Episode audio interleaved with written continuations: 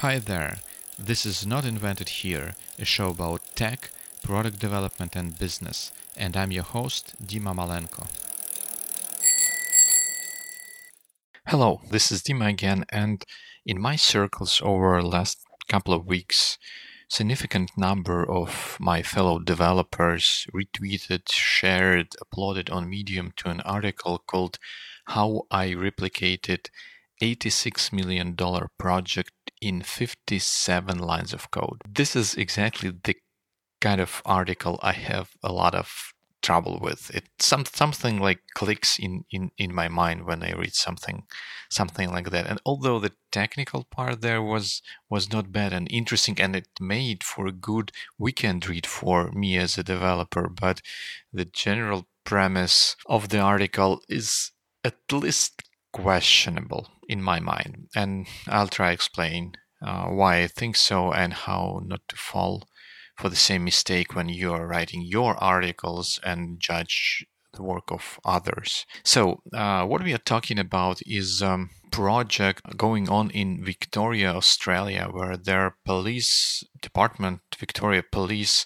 is um, commissioning a project to outfit their police vehicles with a system, with computer system, computer vision system uh, if I may say so, that will allow the police patrol while driving through traffic identify license plates of stolen vehicles in real time and allow the police to act upon those um, those who committed the crime. And the price of that project is reported to be 86 million dollars.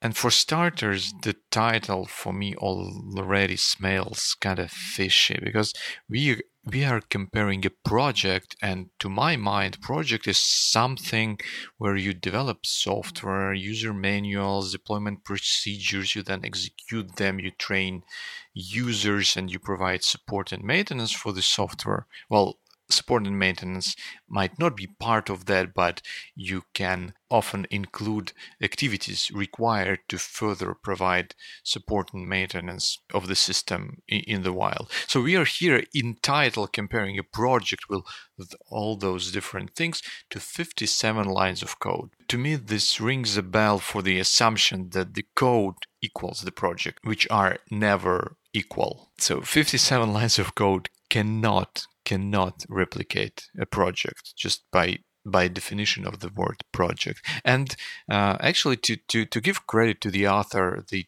uh, who is uh, Tait Brown, uh, again, I said this is a good, uh, good technical read. You know, this is a kind of an article to rise self-esteem of developers, but certain things like this title really, really are not up to my to my liking. And furthermore, closer towards the end of the article, Tait honestly says that. Uh, let me cite him. To be fair, I have absolutely no clue what the $86 million figure includes. Okay, so guys, come on. We don't know what this figure includes, and that's absolutely what I believe, and that's uh, what I will be arguing for in, in this podcast. But again, the claim that we can replicate this with 57 lines of code is incorrect and misleading in, in many dimensions. And speaking of technical part, there is a good follow-up to this article outlining that from technical perspective, what Tait did there with open source library and sample dashcam feed from the YouTube to recognize license plates and maybe identify stolen vehicles does not exactly match the requirements for the system as they are outlined even if in, in this article where we kind of trying to get real time identification of stolen vehicles but uh, the other guy discovered that this open source library on a fairly hefty computer takes more time to process it than we can call real time processing. And I, will include links to both of those articles into show notes so that you can check them all out. They they are both make for a good good weekend read for a developer. So, but the main point, my main point here is that software projects and products are very fluid. They are very multifaceted. There are many things which uh, comprise each particular project. And in a sense, when it comes to requirements, the details in those requirements can lead to the curious fact that the effort required to implement those different sets of requirements can differ by orders of magnitude. And my favorite example of this is a simple utility you can write on your weekend for printing the contents of a file to a screen. So in Python, that would be two simple lines of code. We open the file, we read its contents to a variable, and then we print the variable to the screen. What can be easier? And this is like the minimal minimal effort required to do that, to match the very basic requirements of reading the file and printing contents to a console. But but if we get into the woods with details to those requirements, uh, we may discover certain interesting things. For example, if you consider that this program can also be used to print out a file which is huge, like 4 gigs of, of text, and I, as a user or purchaser of this of this utility, would expect that I would be able to print contents of such a huge file to my console. But guess what? If you're on a computer with uh, less than 4 gigs of RAM, our two line approach wouldn't work. And although we can say that we replicated or something, it would not work because the contents of the file would not fit into memory and the program will crash and fail. So we need to do more work than those two lines of code. We, we need to build more cleverness into to our program. If you consider also that this 4 gig file can live on a USB stick and the malicious or not so malicious user can pull the stick out of the computer and the file will completely disappear as far as our program concerned. If we do not do certain special things to process that and to deal with this situation, it will crash. And that would not make for a great user experience. And if somebody paid for this program, he may be legitimately angry that he paid for a program to print the file to a disk, but it crashes along the way with uh, some stack trace or another cryptic cryptic message. So and even with this simple case, if you consider all the different situations that you have to take into account, this simple or not so simple program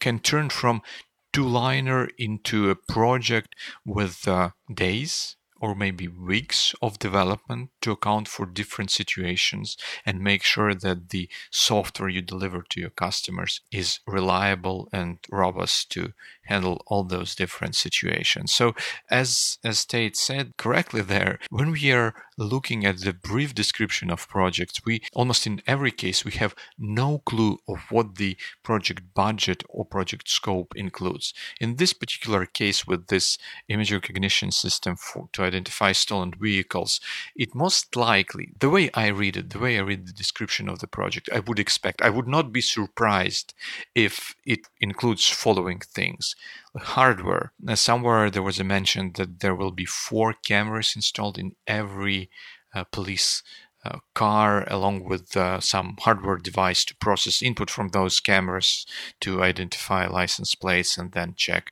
against the database of stolen vehicles and warn officers in the car about this um, this case. Also, I would expect that the system has to have some sort of offline and sync capabilities because if I were there, I would not rely on the police car patrolling the roads or streets to have constant internet connection to check check in with um, central database. So most likely when the vehicle is at the police depot it would have to sync necessary relevant data like the database of stolen vehicles and their identification numbers and owners and information about the color and the model and the make of those cars.